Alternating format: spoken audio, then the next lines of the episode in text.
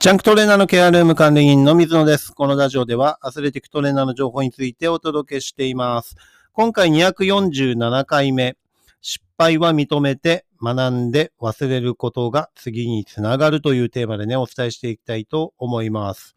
はい。えー、まあ自分自身はプロのバスケットボールチームでアスレティックトレーナーとして現在も活動をしています。で、まあ誰でもね、あのトレーナーか関わらず、誰でも失敗っていうのは起こり得ると思うんですね。で、そこからどう行動するかっていうのが鍵になるのかなというふうに思っています。で、まずは失敗を認めて、えーしっかり反省して、で、そこからね、その失敗を学びに、えー意識をして、えー次にね、つつなげられるように、えーしていくっていうのはとても大切なのかなというふうに思います。でもね、あの、ずるずるずるずる、えー失敗したことを引きずってしまうっていうこともあると思うんですよね。でもそうすると、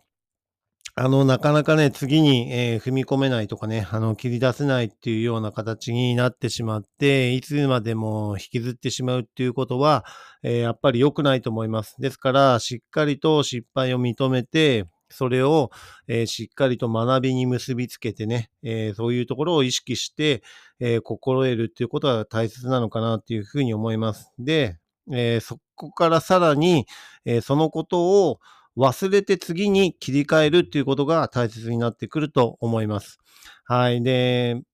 さっきもね、あの、お話ししましたけど、ずるずるずるずる引きずってしまうっていう、なかなかね、頭から離れなくなるっていうような現象あると思います。で、あの時こうしとけばよかったなとかね、思うと思うんですけど、えーそれを思ってるうちはやっぱり次に進まないと思うんですよね。だから、えーいかに、えー切り替えて忘れて、え次のね、えーところにつなげられるかっていうところが、やっぱり大切になるかと思います。で、次に進んでいる時って必ず、その失敗をもうなんか忘れて、えーまあ、腑に落ちてね、あの、次に切り替えられた時に、えーいい状態で脳もね、あの、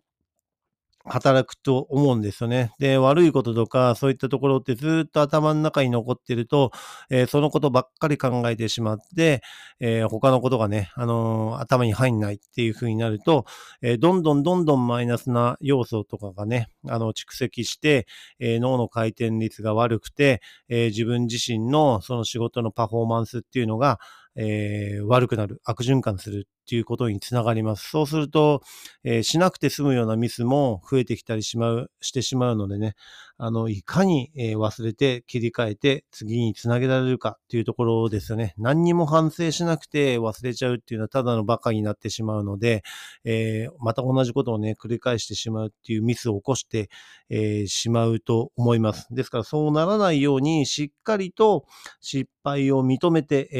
ーしっかりそこで学んで、えーしっかりね、あの、そこは反省したり、えー謝らなければいけないシチュエーションもあったりすると思います。でそこで、えー脳と戦うんではなくて、切り替えて、えー次の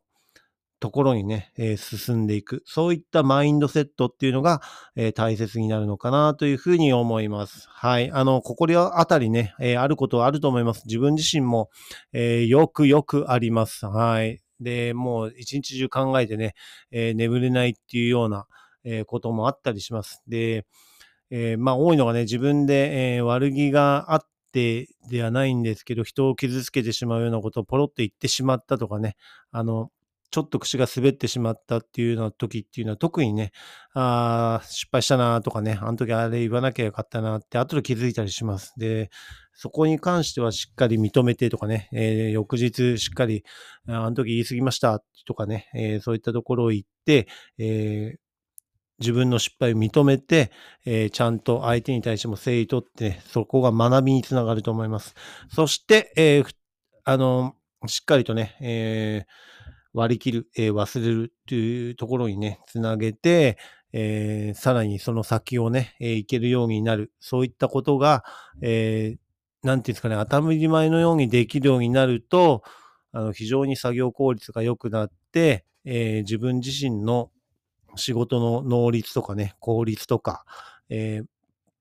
なんですかね、あのーコスパがいいとかね、よく言いますけど、えーそういった形につながってエネルギーにもなっていくのかなというふうに思います。はい。ですから、あのーできる人、できない人、え質の高い、え仕事ができる人とかね、そういった方っていうのは、えすべてがパーフェクトっていうわけじゃなくて、その中でも失敗っていうのはあると思うんですよね。でも、いつまでもずるずる引きずらずに、次に切り替えられる、そういったマインドセットを持っているから、あのー次にね、えーつなげられて、えーいくのかなというふうに思います。あの、野球のバッターとかもね、えー10割打つ人っていないと思うんですよね。はい。3割打てば、もう、名、えー打者みたいな形で言われると思います。ですから、えー我々仕事で、えー受注、ね、あの、すべてが、すべてうまくいくっていうわけじゃないと思います。失敗する方が圧倒的に多かったりもすると思います。ですから、いかにそこからね、あの、プラスのエネルギーに変えて、次につなげていけるかっていうところは、あのとても大切な部分であると思いますし、あの、自分自身の成長にもね、えーつながっていくという、えーそういったところがね、えーさらに、あの、いい形でできるようになると人間力も上がっていくのかなというふうに思いますのでね。あの、まあちょっと、えそこら辺思い当たるようなことがあれば、えしっかりね、あの認めて学んで、え忘れること、えそこが次につながるというところをね、ちょっと肝に銘じてもらって、えー一つのね、参考にしていただければなと思って今回、えー紹介させていただきました。はい。それではね、次回のテーマとしては、えーまあ、バスケットボールの話なんですけどね、昨シーズンのそのアウェーのね、えーまあ、試合とか、えーアウェーの環境とか、アウェーの対応の仕方、えーそういったところの相違点というテーマでお話ししていきたいと思います。はい。昨シーズンとアウェーの相違点というテーマにですね。はい。今回も最後まで聞いていただきありがとうございました。また次回もよろしくお願いします。